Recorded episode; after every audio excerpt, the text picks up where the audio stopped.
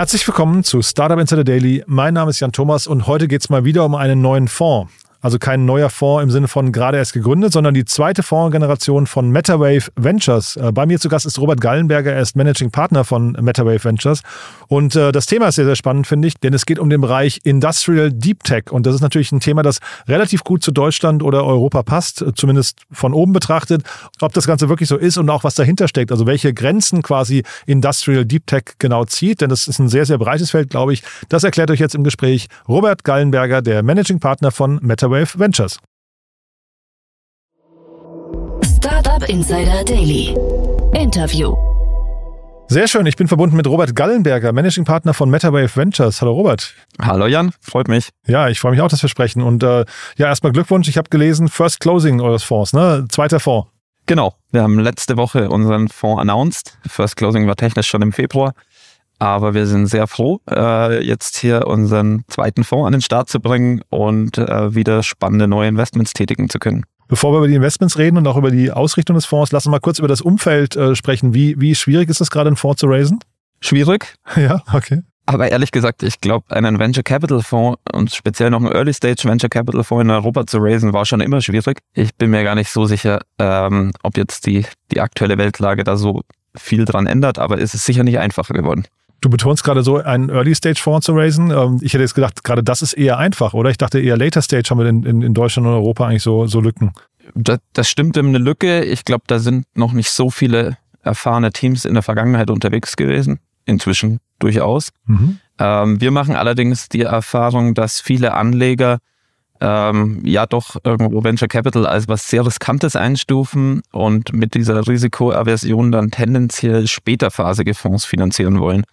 Das ist zumindest die Antwort, die wir von vielen institutionellen Investoren bekommen, die sagen, naja, wenn, wenn Venture Capital, dann doch bitte Late Stage oder, oder Growth Finance. Hm. Ähm, und ich denke, das hat viel mit der subjektiven Risikoeinschätzung zu tun. Ja, hatte ich gerade mit der Verena Huberts drüber gesprochen, die ist ja im Bundestag, ähm, kommt früher aus der Startup-Welt äh, und hat auch gesagt, in Deutschland haben wir vielleicht so ein Risikothema nochmal, ne? so eine Risikoaversion, ähm, wo man vielleicht auch nochmal äh, hinterfragen muss, ob das noch zur heutigen Zeit passt. Ja, absolut. Also ich, ich, ich glaube, wenn man das Ganze wie in, in den verschiedensten Assetklassen mit einem guten Portfolioansatz angeht, und wenn man sich die Zahlen anschaut, die zum Beispiel der European Investment Fund über jetzt zwei Jahrzehnte und ich glaube über 600 Fondsbeteiligungen gesammelt hat, ähm, dann könnte man das durchaus auch, da könnte man auch zu anderen ähm, Konklusionen kommen, dass da gar nicht so viel Risiko steckt. Natürlich muss man sinnvoll streuen und eine gute Manager-Selektion machen, ähm, aber es wird subjektiv als was sehr Riskantes eingeschätzt. Und ich glaube, das ist in vielen Bereichen, da wo Erfahrung da ist, noch Erfahrung aus, aus dem Dotcom-Crash, ja, die doch schon weiter zurückliegt. Ja, genau. Aber apropos weiter zurück, ihr seid jetzt auch schon ein bisschen länger unterwegs, es ist euer zweiter Fonds, aber ich glaube, technisch gesehen hast du gesagt, es gibt sogar noch irgendwie einen dritten Fonds, ne? Das musst du vielleicht nochmal kurz erklären. Ähm, also es ist so, dass wir uns als Team von bereits erfahrenen Venture Capital Investoren im Jahr 2016 gefunden haben und dann den ersten Fonds 2018 äh, an den Start gebracht haben. Haben wir also auch ein bisschen gebraucht mit dem Fundraising damals. Äh, und jetzt unseren zweiten äh, Fonds announced haben beziehungsweise mit dem First Closing gestartet haben. Wir sammeln weiter Kapital ein. Ähm, und wir waren eben damals in 2016 nicht neu auf dem Thema, sondern hatten schon äh, langjährige Venture Capital Erfahrung als, als ein Team und demnach natürlich auch einen Track Record und eine Vielzahl von Investitionen, die wir schon ähm, einzelne von uns seit dem Jahr 2000 äh, bis dann 2016 gemacht hatten. Hm, ja, spannend. Und äh, ihr, ihr investiert jetzt in den Bereich Industrial Deep Tech. Das finde ich ja spannend, weil das ist so ein, so ein Bereich so von, von oben drauf geguckt, würde ich sagen, das passt eigentlich wunderbar zu Deutschland, ne? Ich würde sagen, das passt sehr gut zu Deutschland und auch sehr gut zu Europa. Und äh, das ist auch dringend nötig hier in Deutschland und in Europa, um die physische Wertschöpfung äh, immerhin dann, äh, je nachdem, auf welche Statistik man schaut, doch der, der absolut größte äh, Bereich des GDPs, des Bruttosozialprodukts. Ja, die, diese Wertschöpfung müssen wir halten, diese Wertschöpfung müssen wir modernisieren, die müssen wir dekarbonisieren, die müssen wir insgesamt zukunftsfähig aufstellen und äh, an dem arbeiten wir. Mhm. Wie umreißt ihr den Bereich? Also was würdest du sagen, wo fängt das, wo fängt das Thema Industrial Deep Tech an und wo hört es auf?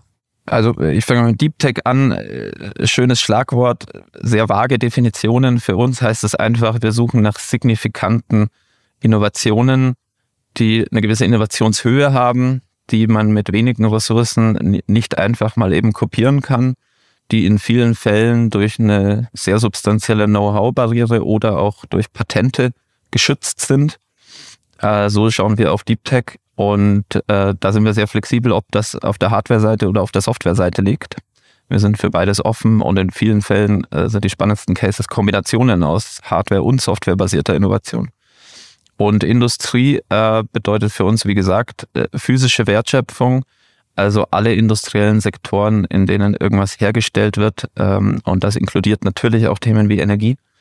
Äh, das sind für uns äh, sehr wichtige Sektoren der Volkswirtschaft, ähm, auch speziell sehr erfolgreiche Sektoren in Europa und in Deutschland, äh, aber gleichzeitig Sektoren, die historisch betrachtet viel zu wenig Venture Capital Finanzierung bekommen haben und in denen jetzt aber seit einigen Jahren eine gute Dynamik entsteht und auf die fokussieren wir uns wenig Venture Capital bekommen, äh, deswegen, weil es so wenig Startups dort gibt. Ich kenne da offen gestanden den Markt zu wenig, aber ich hätte jetzt gesagt, von der, von der, von den Kriterien, die du gerade genannt hast, könnte es sogar sein, dass es da gar nicht so ein großes Angebot gibt an Startups, oder? Ich denke, wie immer ist eine Mischung von sehr unterschiedlichen Parametern, die zum Entstehen eines dynamischen Marktgeschehens beitragen. okay, schön gesagt. Der Industriebereich war sicher eben historisch schon da.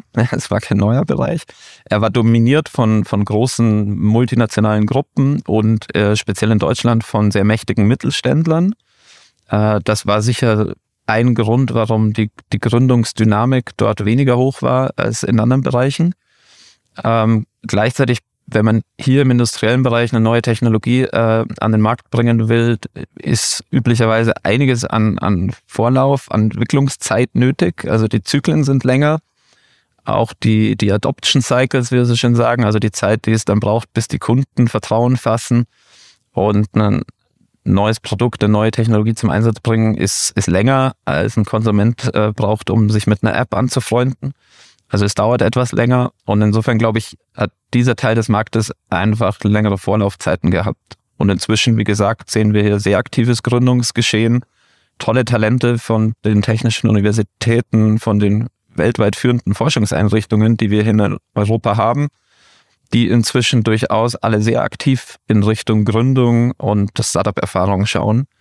Und äh, die weiteren Parameter haben sich auch ergeben. Eben äh, Kapital, das zur Verfügung steht von auch Investoren, die diesen Bereich kennen und einschätzen können, die helfen können.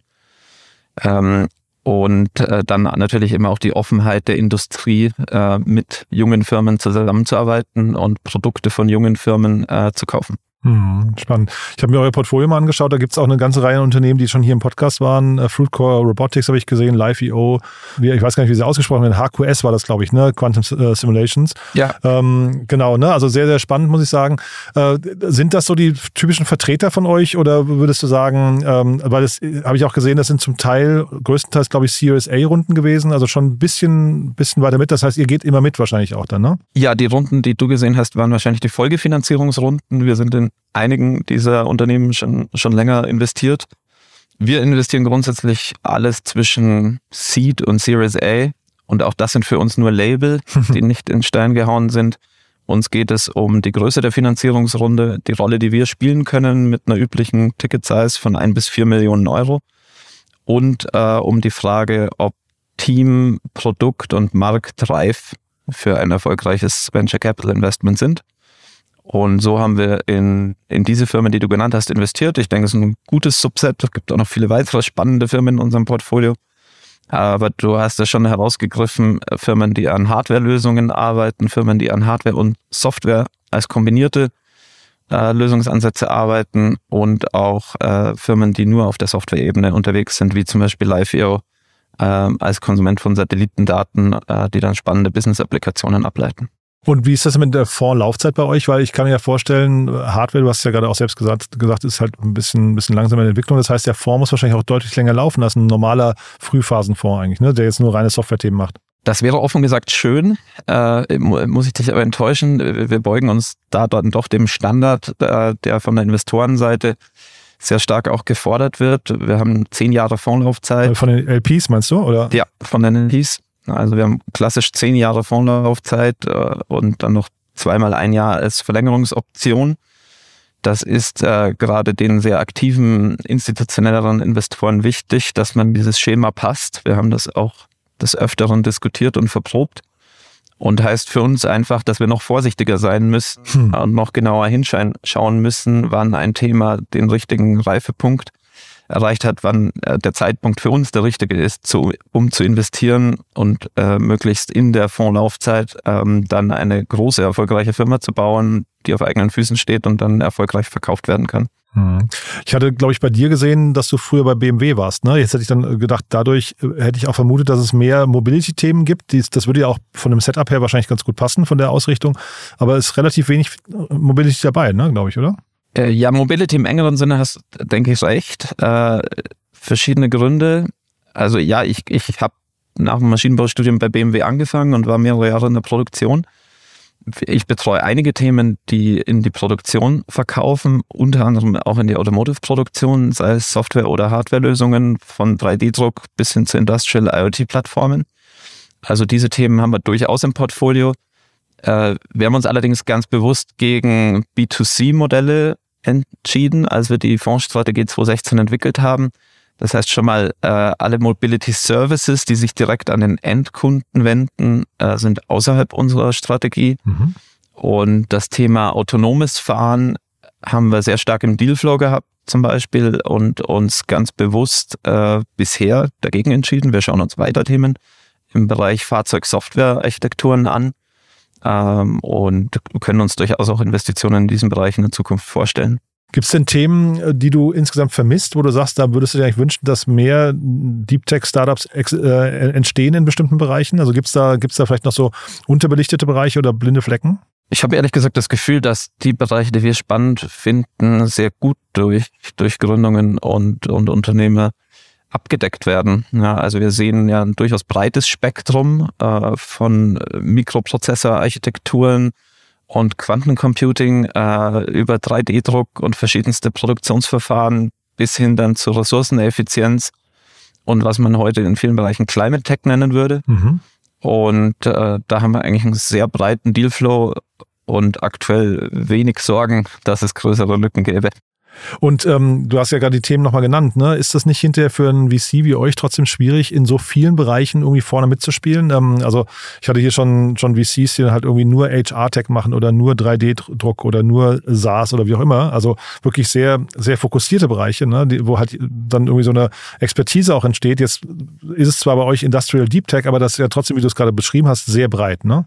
Ja, die Idee auf unserer Seite ist, den Anlegern ein ausreichend breites und gut diversifiziertes Portfolio anzubieten. und so haben wir uns ganz bewusst gegen eine Nischenstrategie und für eine breite Technologie- und Marktstrategie entschieden, die, wie du sagst, sehr, sehr viel Know-how erfordert. Das heißt erstens für uns, dass wir ein relativ komplementäres Team aufbauen müssen. Also wir haben hier auch von Quantenphysiker über Maschinenbau bis hin zu Energie- und Prozesstechnik, ähm, Mechatronik, äh, Softwareentwicklung und Telekommunikationswissenschaften äh, sehr viel im Team. Ähm, und trotzdem können wir natürlich nie der letzte, der, der ausreichend gute Experte im Einzelfall sein, so dass wir uns sehr stark auf das Netzwerk verlassen, das, das wir uns über die letzten 20 Jahre aufgebaut haben. Also der Trick ist für uns, die richtigen Experten äh, zu finden im Markt und nicht den Anspruch zu haben, selbst der beste Experte zu sein, das, das können wir selten sein. ähm, aber ich denke, wir haben eine gute Basis, die richtigen Experten im Markt zu finden und auch immer wieder mit den richtigen Experten zusammen zu investieren. Also diese noch viel spezialisierteren Fonds, die du angesprochen hast, sind sehr oft äh, Co-Investoren in unserem Portfolio. Mhm. Nee, äh, spannend. Und äh, weil du euer Team gerade ansprichst, wir hatten im Vorgespräch kurz drüber gesprochen, ist ja auch cool bei euch, ähm, zumindest euer, euer ähm, sagen wir, Partnerteam ist ja jetzt relativ divers geworden. Ne? Schon mal ganz gut. Das ist in der VC-Branche Branche nicht äh, alltäglich. Ja, in der Tat. Also wie gerade gesagt, haben wir schon immer daran gearbeitet, sehr divers aufgestellt zu sein, was den akademischen Hintergrund, den professionellen Hintergrund und, und die thematische Spezialisierung anbelangt. Aber wir haben äh, letztes Jahr auch viel Glück gehabt und eine tolle vierte Partnerin finden können, die Ines Kolmsee, die seit letzten Juni bei uns ist und uns eben inhaltlich thematisch äh, nochmal sehr stark ergänzt, ähm, auch eine ganz eigene Erfahrung in die VC-Branche mit reinbringt, äh, da sie nämlich über 20 Jahre wirklich C-Level industrielle Management-Erfahrung bei uns ins Team reinbringt. Ja, mega spannend. Du, da sind wir mit meinen Fragen eigentlich durch. Ähm, vielleicht nochmal kurz, du hast ja gesagt, so zwischen einer und vier Millionen investiert ihr. Welche Startups dürfen sich jetzt bei euch äh, melden? Was sind so die Themen, über die du gerne sprechen möchtest? Wir schauen im Moment sehr aktiv auf die Dekarbonisierung verschiedenster industrieller Prozesse. Ja, das fängt an beim Thema Wasserstoff, den, den man ähm, möglichst als grünen Wasserstoff in der Zukunft in sehr großen Mengen äh, herstellen müssen, um die Stahlindustrie und verschiedenste chemische Prozesse zu dekarbonisieren. Aber es gibt auch ganz andere Ansätze, ähm, auf die wir aktiv schauen. Ähm, wir schauen weiter auf Effizienzsteigerung ähm, in der Produktion durch Machine Learning Ansätze, durch AI im weitesten Sinne. Ähm, und wir wollen natürlich auch weiter Grundlageninnovation äh, gerade in den Bereichen voranbringen, in denen Europa sich noch stärker aufstellen muss und die berühmte Technologiesouveränität, die wir durchaus hatten, in manchen Bereichen verloren haben und jetzt dringend wieder aufbauen wollen, äh, voranzubringen.